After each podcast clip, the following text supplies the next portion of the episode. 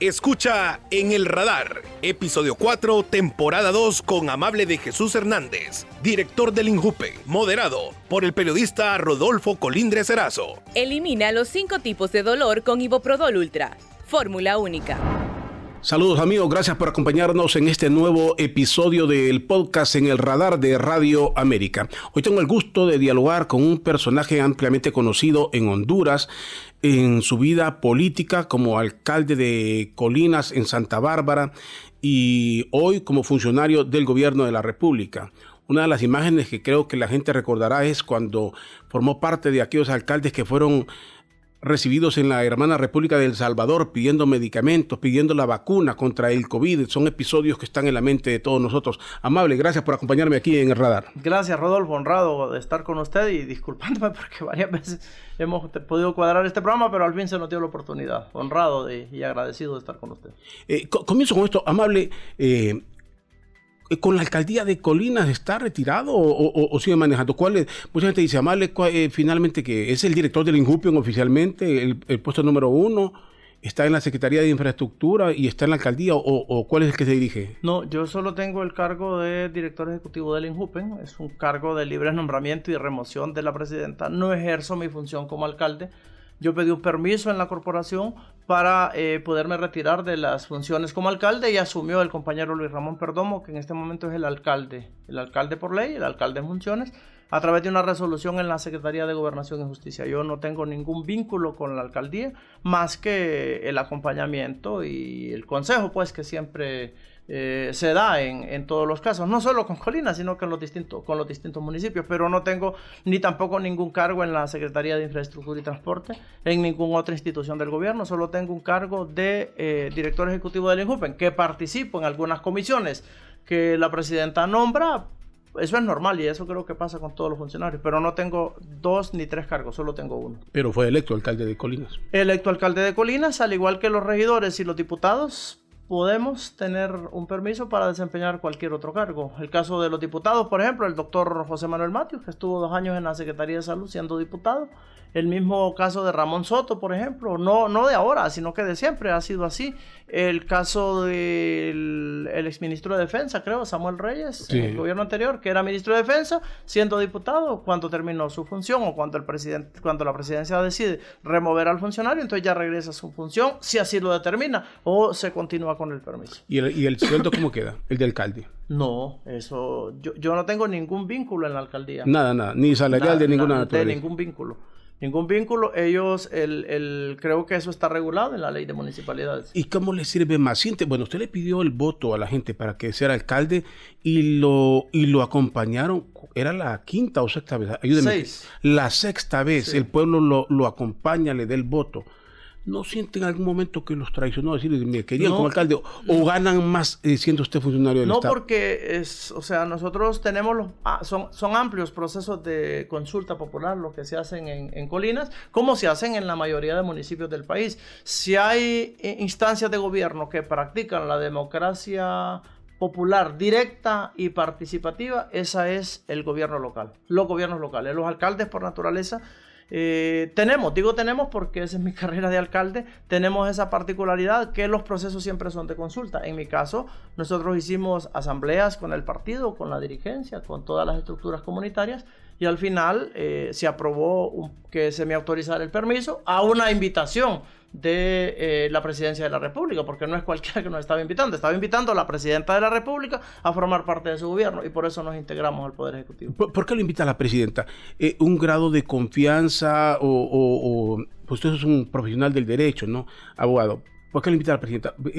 confianza, si lo trae de una alcaldía, abandona la alcaldía, Sí le había dado otros puestos antes, se le habían ofrecido, pero finalmente se queda ahí en el Injupen. ¿Ese confía mucho en usted o, cuál es la situación? Yo creo que es un tema de confianza, amistad además. O sea, recuerde que eh, marchamos juntos en, todo el proceso de resistencia. Aquí le preguntaba porque no tiene nada que ver que digan, es que esta persona invirtió, no, es inversión. Eh, quien me conoce en Colina sabe que yo no soy adinerado. Mis padres son campesinos. Mi, mi, madre ya murió, mi papá aún está vivo, 86 años. Yo no tengo bienes, no tengo patrimonio. O sea, soy lo que soy, únicamente mi, mi ejercicio profesional y eh, una amistad cercana con, con, la pareja presidencial, tanto con el presidente Zelaya como con la presidenta Xiomara Castro. Y, en, esa lucha que nos tocó enfrentar en 12 años, eh, quizá la presidenta tomó en consideración eso y me llamó, me llamó para integrar el gobierno. Inicialmente eh, en la Secretaría de Infraestructura y Transporte, incluso en otras instancias, pero eh, estoy ahora en el INJUPEN y he desempeñado algunas funciones puntuales eh, en servicio civil, por ejemplo, y en el tema de coordinación de infraestructura, pero en el marco del cargo como director de INJUPEN. No, o sea, no, no tengo más cargo, solo ese. ¿Cuánto le benefició a Amable de Jesús esa solicitud al al presidente de El Salvador, que nos ayudaran con vacunas y que se dio esa respuesta y que viajaron, usted era de los que llevaba la voz cantante, ¿le benefició mucho o cuáles fueron los problemas que le generó? Bueno, yo creo que más que beneficio personal fue un beneficio para la población. Fuimos el primer municipio en que logró ser inmunizada toda su población de riesgo. Eh, gracias a esa eh, donación oportuna del gobierno del presidente Bukele, con quien establecimos una eh, excelente relación con su ministro de Salud y que permitió que junto a seis compañeros más, eh, siete de los, o sea, tres de los cuales entiendo que ya no están en su función, solamente cuatro eh, seguimos en el ejercicio, eh, benefició a la población porque se logró inmunizar en aquel momento difícil de la pandemia cuando el gobierno de Honduras había fracasado con su política de adquisición de vacunas. Amable, viendo el gobierno como tal, acaba de cumplir dos años. Hubo una celebración del gobierno, pero está, eh, eh, la situación es dividida entre aprobación o reprobación para el gobierno. ¿Qué falta? ¿Qué falta en el gobierno? O, qué es lo que pasa para que la percepción no sea toda favorable como se quisiera? Bueno, bien difícil tener la aprobación, la, aprobación total. Yo creo que sobre todo en la situación particular en que viene Honduras. Recuerde que venimos de un estado mafia que establecen los fiscales del Distrito Sur de Nueva York, porque lo que había en el gobierno no era un gobierno legítimamente constituido, sino que era una estructura criminal, era un cartel criminal que estaba en el gobierno, colusión con el crimen organizado, con las organizaciones de la droga, con las organizaciones de la delincuencia, con el saqueo institucional, eh, o sea, venimos de una situación atípica, porque hasta el 2009, Rodolfo, la situación en el país se manejaba relativamente normal en un acuerdo político de alto nivel entre los principales partidos, llegaban acuerdos y había esa alternancia en el ejercicio de la presidencia de la República y en el ejercicio del poder. Pero en el 2009 se perdieron los patrones, se perdió la línea y un golpe de Estado que se le dio a un presidente legítimo a través de una conspiración dentro de su mismo partido, que prácticamente hoy está en tablas, el Partido Liberal, eh, se dio ese golpe de Estado que lo que generó más bien fue una eh, un incremento de la crisis, agravar la crisis que supuestamente por la cual se estaba dando el golpe de Estado y se fundó una narcodictadura, una narcodictadura que está ahí evidente y lo dicen los juicios de Nueva York, que se impuso con fraudes electorales en el 2013, en el 2017 y que se financió con el crimen organizado y que su principal exponente, el expresidente de la República, está siendo enjuiciado en Nueva York. Esa es una realidad, eh, Rodolfo. Recuperar la institucionalidad cuando hay una permeación y está enquistado el Estado con las estructuras del crimen organizado no ha sido fácil. Es, le ha tocado duro a la presidenta, pero se está desmontando. ¿Y estará totalmente desmontado a nivel oficial? Se llevaron la cabeza y las principales cabezas, pero todos los tentáculos eh, eh, le pregunto porque usted sabe lo que significa el crimen organizado. Penetra cualquier estructura y cualquier... Y está, imagínese, todo lo que hay. De hecho, el financiamiento que recibieron los partidos políticos, particularmente el Partido Nacional, fue financiamiento del crimen organizado. Por lo tanto, esos 43, 44 diputados que hay del Partido Nacional fueron electos con financiamiento del crimen organizado. Lo dicen los fiscales del Distrito Sur de Nueva York. Otros diputados eh, liberales también que recibieron sobornos en el 2014, dicen los fiscales, para, para imponer a Mauricio Oliva como presidente del Congreso. Y eso está saliendo en los juicios. No, lo decimos nosotros. Eh, fue con dinero del narcotráfico, por lo tanto, la permeación que hubo de la institucionalidad no va a ser fácil desmontarla en dos años, menos en cuatro. Tiene que pasar un tiempo. Fueron 12 años de un enquistamiento de unas estructuras criminales en el gobierno que prácticamente no solo prostituyeron la institucionalidad, sino que drenaron cientos de miles de millones de, de lempiras en corrupción, Rodolfo. Eso está documentado. Ahí están los casos que presentó Luferco, los casos que investigó la MASI y lo que está ahí documentado de lo que se sabe. Óigame, la deuda del país subió a 20 mil millones de dólares. De 3 mil millones de dólares que estaba en el 2009 se elevó a 20 mil millones de dólares. ¿Dónde está todo ese dinero? ¿Qué inversiones grandes en infraestructura hay en el país? No hay. Hasta ahorita se están haciendo las carreteras, hasta ahorita se van a hacer ocho hospitales, hasta ahorita se está rehabilitando toda la red productiva del país a través de los programas que la presidenta está impulsando. Esa es una realidad. ¿Qué fue? ¿Cuáles fueron las obras emblemáticas que se hicieron en el país? Las cárceles de máxima seguridad. En Santa Bárbara la herencia que nos dejó el Partido Nacional es el pozo. Esa es la carta de presentación de, los diputados, de Mario Pérez, de Dubón, de los otros. Esa es la, esa es la presentación. Esas fueron, pero ¿qué otra obra grande se hizo? La carretera, la CA5, Tegucigalpa, San Pedro de Sula, a pura concesión. El peaje la estamos pagando usted y yo, todo el pueblo hondureño. Por lo tanto, ¿dónde está ese endeudamiento de los 20 mil millones de, dólares? ¿Sabe cuánto pagamos en el año, el año 2023? Más de 60 mil millones de lempiras en abono a la deuda. 10 veces más que el presupuesto de la Secretaría de Infraestructura y Transporte. Por lo tanto, la tarea que le ha tocado a la presidenta es difícil. Desmontar un narcoestado, una estructura criminal, no ha sido fácil. Redes de corrupción Todavía hay instituciones que siguen permeadas, que siguen ahí coludidas. Hasta ahorita se está desentando el Ministerio Público. Usted sabe que el fiscal Chinchilla fue aval precisamente de todas esas acciones delictivas y criminales que se hicieron desde el gobierno con el crimen organizado. Y sin embargo, pues eh, hoy se está luchando por desmontar todo eso, no es una tarea fácil. Sí, eh, todo eso que relata ahí está, eso lo registra la historia, pero hay algo que, que se ve con, bueno, para la gente observadora, con preocupación, ¿por qué se negocia la fiscalía? O sea, estamos hablando de corrupción, estructuras criminales, pero se está hablando, y lo revelan todos, negociando. Incluso un nacionalista que se atrevió a decir que están negociando el retorno de, David Chávez.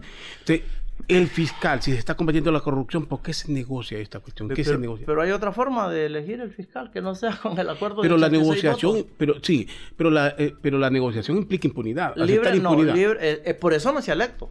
Por eso está de manera interina, por eso se eligió a través de la comisión permanente, porque ellos mismos crearon esas salidas en la Constitución, esas mismas salidas que crearon en la Constitución, que ahora se las aplican a ellos. Y mire, y Libre pudo haber electo el Tribunal de Cuentas, no lo hizo.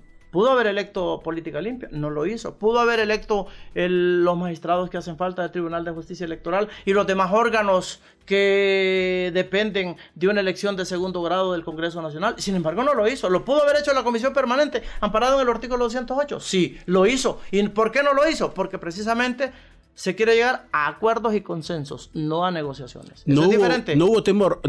le, pregunto, le pregunto y lo dejo responder. No hubo temor porque la Embajada de los Estados Unidos eh, o el gobierno de los Estados Unidos, que es lo que representa la Embajada de los Estados Unidos, anunció suspensión de visas y todo esto y insistió en la forma de elegir el fiscal y exigir cómo se eligieran los otros miembros. ¿Hubo temor o no hubo temor en Mire, esa es la doble moral del imperio. En el 2018 reeligieron a, a Chinchilla que no estaba ni en la nómina y sin embargo lo reeligieron. Y el fiscal cinco estrellas y no sé qué, el mismo que no emitió ni un tan solo requerimiento fiscal contra el expresidente que ellos mismos se llevaron después por narcotráfico, que le estaban mandando toneladas de droga, él y su hermano y el jefe de la policía. No se dio cuenta Chinchilla, ese fiscal de oro de la embajada americana, que el jefe de la policía, el Tigre Bonilla, estaba traficando con droga. No se dio cuenta. No se dio cuenta Chinchilla, no se dio cuenta eh, que, el presidente estaba metido en, droga, que varios alcaldes, que varios diputados, que varios regidores a nivel nacional estaban en droga, que el Partido Nacional estaba recibiendo dinero del narcotráfico, que el exministro de Seguridad era co-conspirador en el tráfico de drogas. ¿No sabía eso el fiscal Chinchilla? Claro que lo sabía. Y sin embargo lo reeligieron. Y sin embargo dicen los gringos, no, eso sí está bueno. Y sale el Departamento de Estado y sale la embajadora. La misma representación diplomática de Estados Unidos en el 2017 llegó al Consejo Nacional Electoral a planchar votos para validar el fraude cuando sabía que quien ganó las elecciones fue la alianza de oposición. el mismo gobierno de los Estados Unidos, ahora en los juicios de Nueva York, está diciendo que en el 2017 el Partido Nacional, Juan Orlando, el Consejo Nacional Electoral, David Matamoros Batson, contrataron mareros para ir a saltar negocios, para justificar los toques de queda, para, legitimar el fraude. Lo sabían. Lo sabían. Ajá, y cuando se elige un fiscal general no producto de las componentes, tienen que haber acuerdos políticos porque la constitución ya establece el mecanismo. 86 votos. Pero ellos mismos crearon en la Constitución una figura que dice que mientras tanto se elijan los órganos en propiedad, los mismos pueden estar interinos y fue lo que se hizo en la Fiscalía. No se hizo, no se hizo la elección del tribunal, no por miedo a la visa, si la visa no es, eh, no es el pase a la gloria. No es cierto que, porque tenga visa o no tenga visa va a ir a la gloria al infierno usted. Lo que pasa es que aquí se le ha creado un mito, pues. Yo tengo visa, pues, si me la quitan no pasa nada. ¿Consideran irrespetuosa a la embajadora o...? Injerencia, injerencista. ¿Pero de ella o del gobierno de los Estados Unidos? Bueno, que a veces se personaliza con ella. O, pues yo creo que ella representa al gobierno de Estados Unidos. Lo que pasa es que este el imperio tiene doble moral. Por un lado ustedes le doran la píldora, pero por otro lado se la aplican. O sea, esa es la... la... Miren el año 2009. ¿Dónde se fraguó el golpe de Estado contra el presidente de Estado? En el Departamento de Estado, en el Pentágono. Pero aquí salía Hugo Loren apoyar. Mire que yo no tenía visa en el 2009. No tenía visa no porque me la hayan quitado, sino que porque nunca la había tenido. Y a mí en el marco del golpe de Estado me llamaron para que integrara una delegación por parte del presidente Zelaya para ir a denunciar el golpe a Washington, porque ahí andaba Ricardo Maduro, andaban prominentes golpistas de aquí. Eh, creo que hasta el cardenal andaba, andaba Romeo Vázquez dando unas conferencias allá mientras estaba masacrando al pueblo. Y a mí me llamaron de la Embajada de Estados Unidos y de un día para otro me dieron la visa. Sin pedirla, o sea, yo fui y de un día para otro me dieron la visa porque tenía que ir a integrar esa, esa delegación.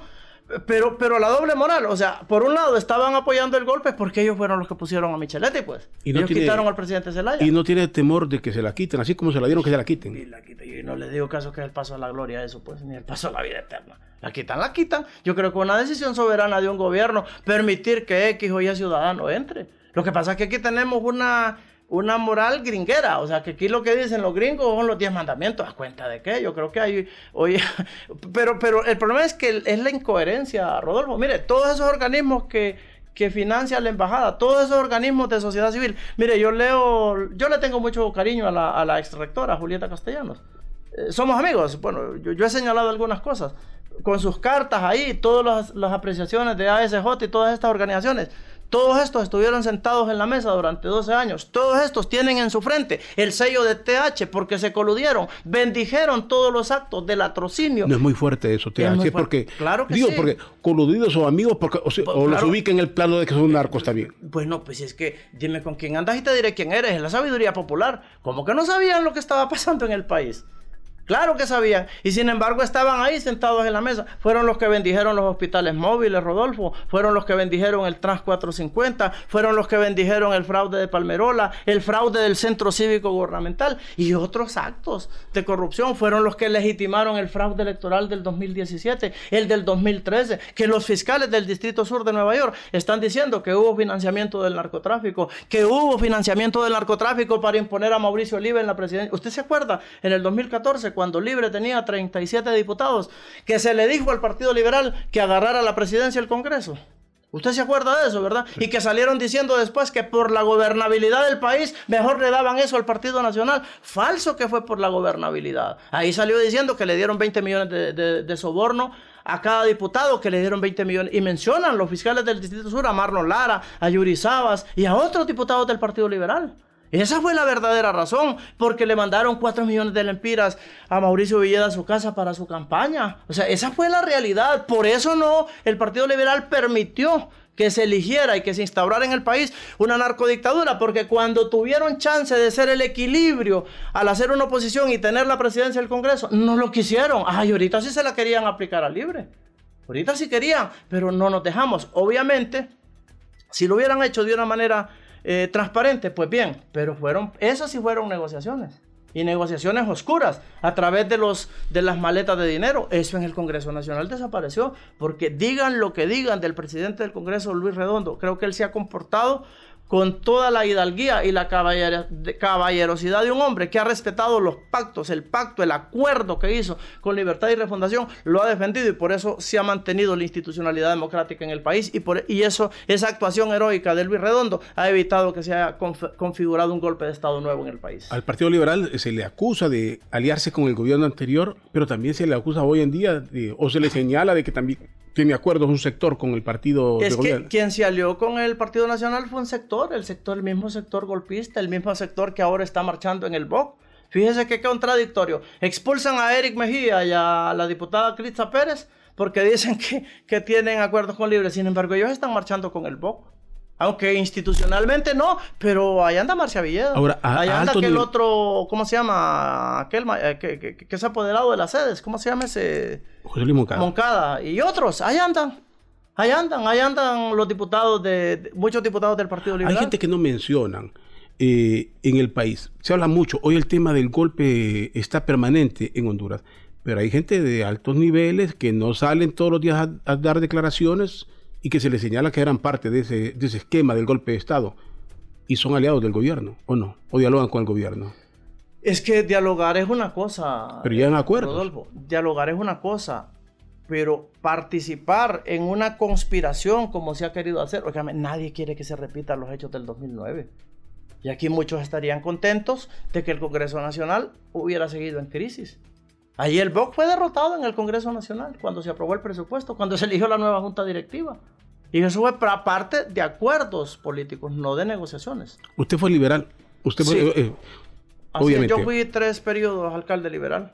Y en el 2012, cuando se fundó Libre, dimos el paso a libertad y refundación y ahora nos sentimos orgullosos de pertenecer a este partido. no volvería al Partido Liberal. No.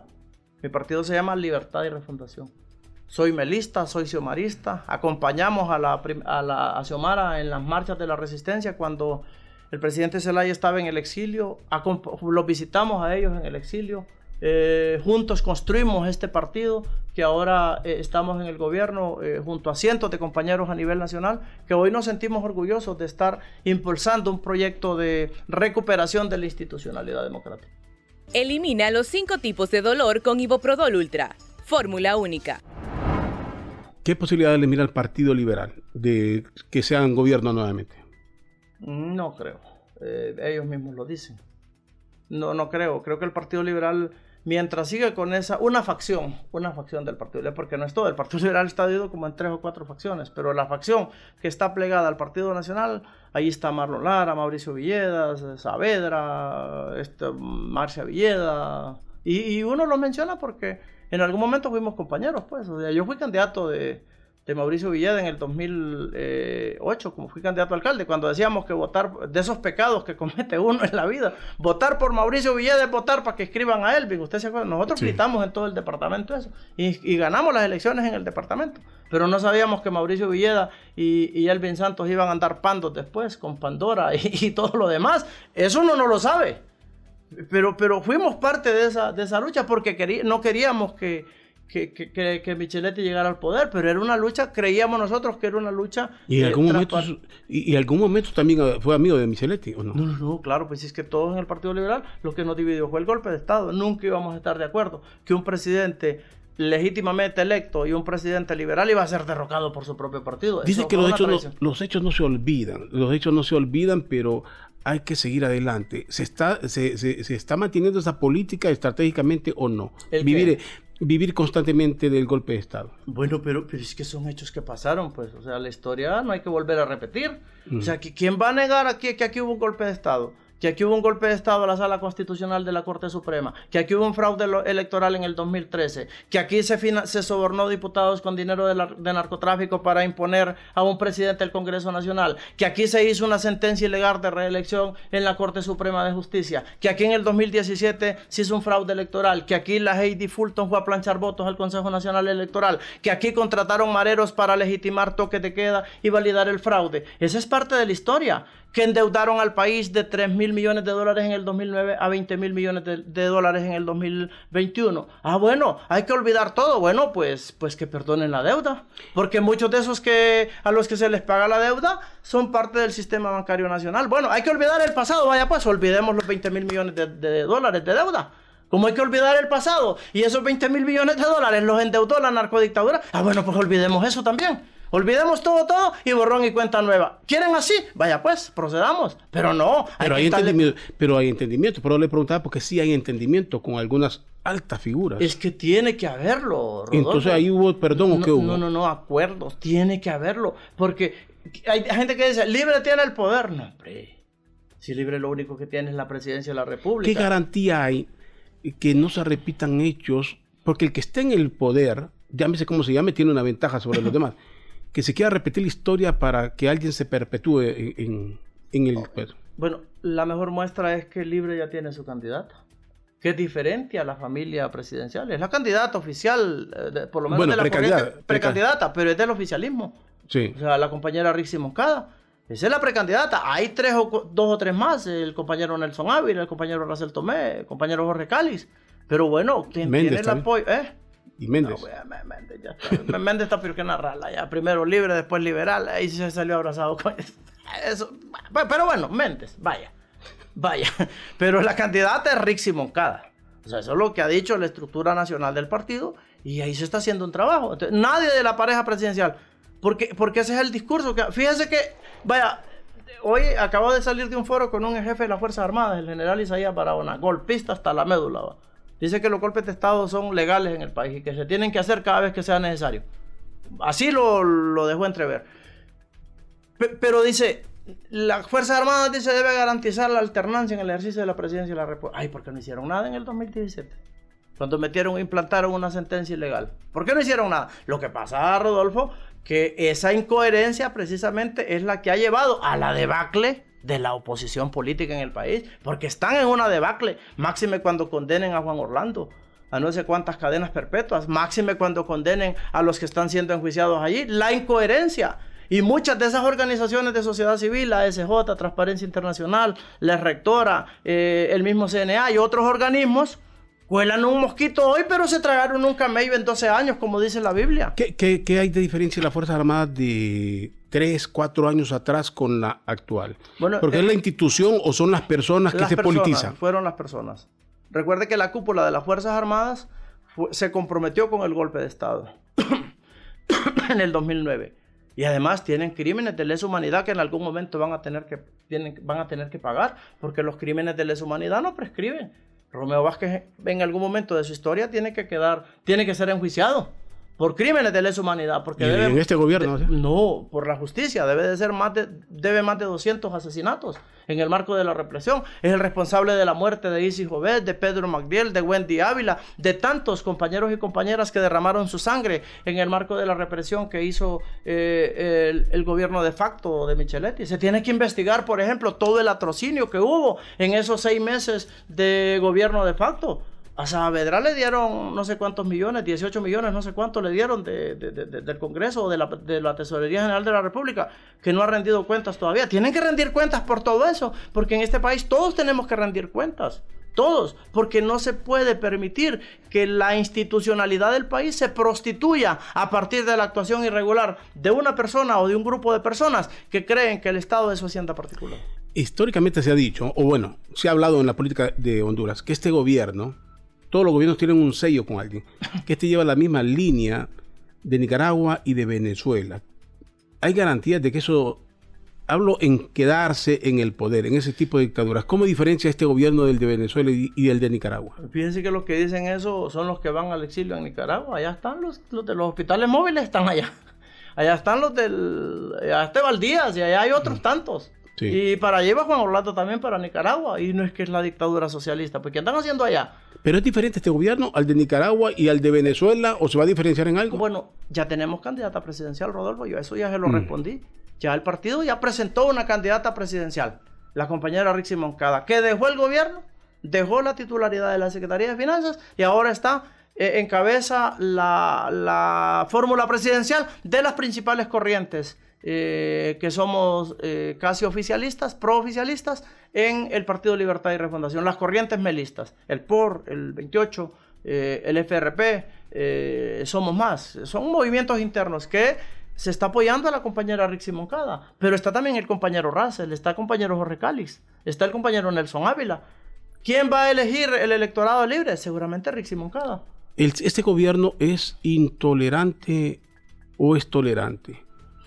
¿Ha visto usted en la historia todo el sicariato mediático a que se ha sometido un gobierno como este? ¿Qué es lo que no han dicho? Ridiculizando hasta la imagen de la presidenta.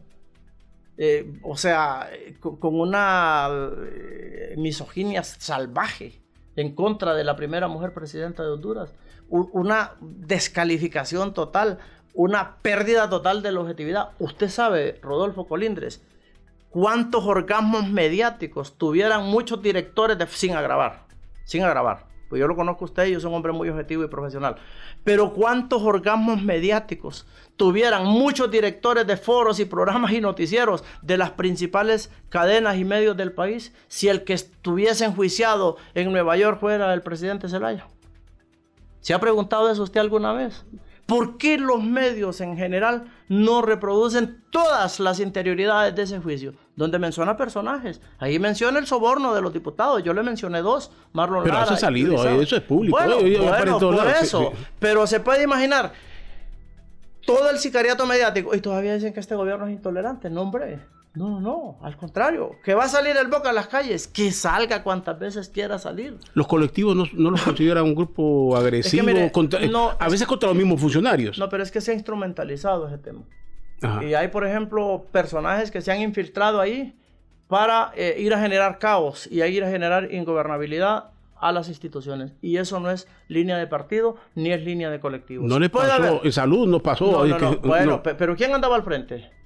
¿Quién andaba al frente? Fíjese que es el mismo personaje. Y curiosamente, cada vez que hay una toma, eso sale en todos los medios automáticamente. Y es la misma persona. Y hay que, ver, hay que, hay que verificar los antecedentes de esa persona. Porque yo creo, eh, Rodolfo, de que aquí no nos engañamos. Y mire, si el pueblo hondureño estuviera ¿De quién engañado. Habla? ¿De quién habla? Cuéntale. No, no, no. ¿Quién es el que encabeza las, las tomas esas? y que salen todos los medios. En primera plana, en la mayoría. Eh, si, si ese sicariato mediático contra el gobierno hubiese funcionado, no hubiera venido tanta gente a la movilización del 27 de enero. Y dice, ¿marchó el gobierno? No, marchó el Partido Libre. Un partido pujante, un partido de calles que ganó las elecciones del 2013, que ganó las del 2017 y que defendió el triunfo del 2021 y ahora estamos en el poder. Ahora, lo que es noticia es noticia, usted sabrá. No vamos a, decir aquí, ni voy, a hablar por ningún medio que no sea el que yo represento, pero lo que es noticia, noticia. No, noticia, noticia. Sí, o sea, ¿Y se tolera si, eso? Si hay una, un, discurso, una marcha, el, que le encabece va a salir en, cualquier noticiero. Uno asume que así es, ¿no? De acuerdo. No, y es noticia. Y el gobierno no objeta eso. ¿Cuántos medios han sido censurados aquí en el país? Ninguno. En la narcodictadura cerraron, en el golpe cerraron a Chol... Eh, en la narcodictadura cerraron... Eh, pero dice actualmente que se siente amenazado hasta de Marte. Hasta de muerte, dice él. Allá habla día y noche. Día y noche. Y puede seguir todos los dos años. Y los demás también pueden seguir hablando los dos años. Sin problema. Sin problema. Día y noche pueden hacer. Yo miro los foros de, Armando Villanueva. Miro los foros de Renato. A mi Renato me hizo una agresión pública por un mensaje que le mandé. Dice, no, me dijo, vos sos un enfermo político que no sé qué. No, Renato, tú participaste en un golpe de Estado. Avalaste como periodista influyente de este país en un golpe de Estado que convirtió el gobierno en un narcoestado. Y esos son hechos que registra la historia. Y yo veo, correcto, somos amigos. O me digo, eso es un enfermo político que está lleno de odio. No, no, no, no, no. No, no, no. Es que la historia hay que son hechos recientes, Rodolfo. Y no, no un hecho, porque no solo fue el golpe del 2009. Es que fue el fraude, del, el golpe del 2002, el fraude del 2013, el soborno a diputados para imponer un presidente del Congreso, una reelección ilegal, un fraude del 2017. ¿Entiendes? La instauración de una narcodictadura, el robo durante la pandemia. porque fuimos a pedir vacunas al Salvador? Usted empezó ese tema conmigo. porque fuimos a pedir vacunas al Salvador? Porque prácticamente nuestro gobierno estaba en otras prioridades. Le pregunto, ¿el Partido Libre está, ha ganado, le digo, ha crecido o se ha estancado en el poder? Bueno, le pregunto objetivamente. Nos hemos fortalecido. Pero es que además... Si fueran a elecciones... Ganamos. ¿Seguro? Sí, que, ganamos, sí, ganamos. ¿Y solos? ¿O necesita Hoy todos dicen que necesitan que nadie gane sin una alianza. ¿Gana solo el Partido Libre? Un, amplio sector del Libre no estuvimos de acuerdo con la alianza que se, que, se hizo con Salvador Narrala. Nosotros no estábamos de acuerdo. Yo le puedo compartir a usted un tweet que publiqué un mes antes de que se diera la alianza, cuando ya se rumoraba que Salvador Narrala, como iba en picada en las encuestas, andaba coqueteando ahí para, para poderse integrar, em, eh, unido con algunos empresarios. Nosotros no estábamos de acuerdo.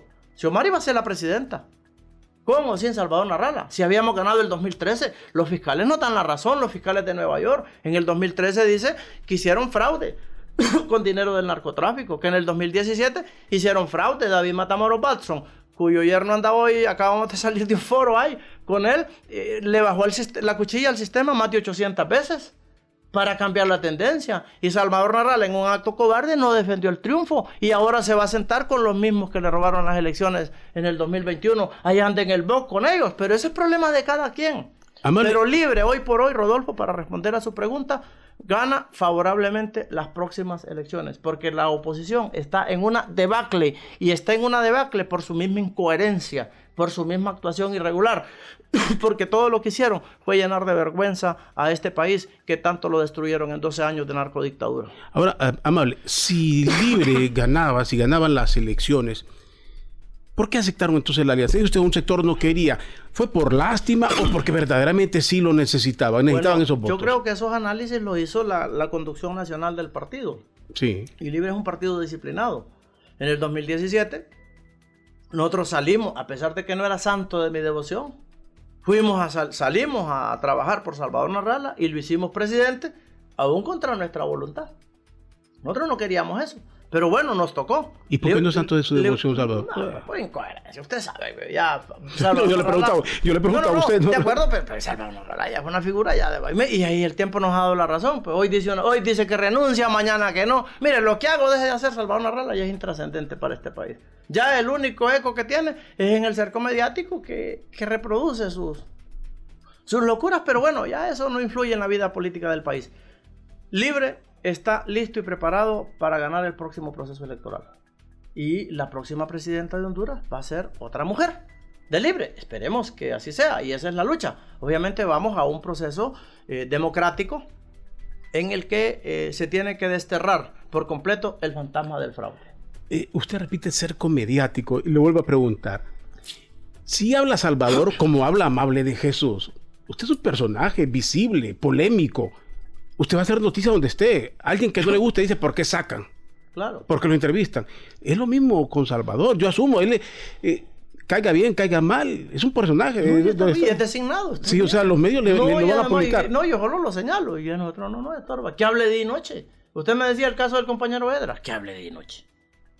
No, pero, le, molesta que los medios, le molesta que los medios. No, no, no, al contrario. No, no, no. Yo, si, si, si, si fuera yo, no, no, no aceptara muchas invitaciones. Con como amigos. Y además, ¿quién se va a poner a pelear con un periodista? El periodista tiene el micrófono 24/7. Y uno de funcionario no tiene acceso más que cuando le permiten estos espacios. Claro, pero cuando, pero obviamente se tiene el micrófono, pero se no, tiene que estar amparado en ley, ¿va? de, manera responsable. Bueno, pues usted es, un, Irresponsable. usted es un periodista muy responsable. Sí. Pero hay otros colegas suyos que dejan mucho que desear. Fíjese, por ejemplo, cuando hicimos la marcha del 27, ¿cuándo fue, el, cuando fue la marcha para los fiscales? El 27 de agosto, ¿verdad? Me parece. me decía eh, este muchacho Armando Villanueva. Dice, vienen agentes del Frente Sandinista, dice, pasaron por la mano. Una, barbaridad. Si Libre tiene 12 años de andar en la calle. Nosotros tenemos 12 años. Mire cómo ando yo pelada a la frente de la marcha del sábado. Ese ha sido nuestro esquema de lucha. Nosotros hemos caminado en las calles. Caminamos con Xiomara 12 años y hoy ganamos el poder. Y vamos a seguir caminando porque esa es la naturaleza de Libre. Pero hoy por hoy, Rodolfo Libre vuelve a ganar las elecciones. Y no hay una, una continuidad de la familia presidencial. Ninguno de la familia presidencial está aspirando a ningún cargo de elección popular porque todos son inhabilitados. ¿Qué, ¿Qué, alguien que no tenga moral y que no tenga ética y que no tenga coherencia, ¿qué hubiera hecho? No, no, no, si hay dos sentencias de la corte. Y vamos, inscribimos, porque si Omar es un símbolo en libre, Mel Zelaya es un símbolo en libre. O sea, es un liderazgo consolidado, pero no, con coherencia, con rectitud y con moral, el partido dice no, quien los, los candidatos son estos. Y a quien está apoyando la pareja presidencial es esta, pero bueno, puede ser esta, puede ser otra. Pero eso lo va a decir la militancia de Libre. El mismo caso del Congreso Nacional, que nos acusan de que somos dictadores, que somos... No, óigame, piense, ¿usted cree que los cachurecos nos hubieran perdonado si en el caso de ellos les hubiera tocado con el tribunal? Óigame, con que se robaron las elecciones. Le bajaron la cuchilla al sistema para que se cayera 800 veces con que fueron, pagaron mareros para ir a asaltar negocios para justificar los toques de queda y avalar el fraude. ¿Usted cree que el Partido Nacional en el ejercicio del Congreso hubiera hecho lo mismo que hizo Libertad y Refundación en este momento? Ok, esperemos el consenso, esperemos el acuerdo para elegir el tribunal. La comisión permanente pudo haber electo. yo era del criterio que se eligieran, así como se eligieron los fiscales. De la misma manera, así es un procedimiento constitucional. A falta de acuerdo está eso, pero no lo hizo. No lo hizo porque por miedo. No, ¿Que les van a quitar la visa? No, ya le dije que la visa no es acceso a la vida eterna, pues es decisión soberana de un país que decide dar o no dar visa a X o Y ciudadano, permitir o no permitir la entrada, es una decisión soberana. Ahora, dice usted, eh, libre gana si se va y qué, hablemos de Amable de Jesús. Amable, ¿a qué aspira? ¿Volverá a aspirar a ser alcalde el periodo que le debe? Pues le debería este periodo, porque lo la gente de Colinas votó por usted, pero usted no está gobernando ahí, obviamente. Se vino a, colaborar con el gobierno. ¿Vuelve a aspirar a, alcalde o querrá ser diputado o, ya o, se mira como presidente? Presidente no. De la República, sí. Patronato.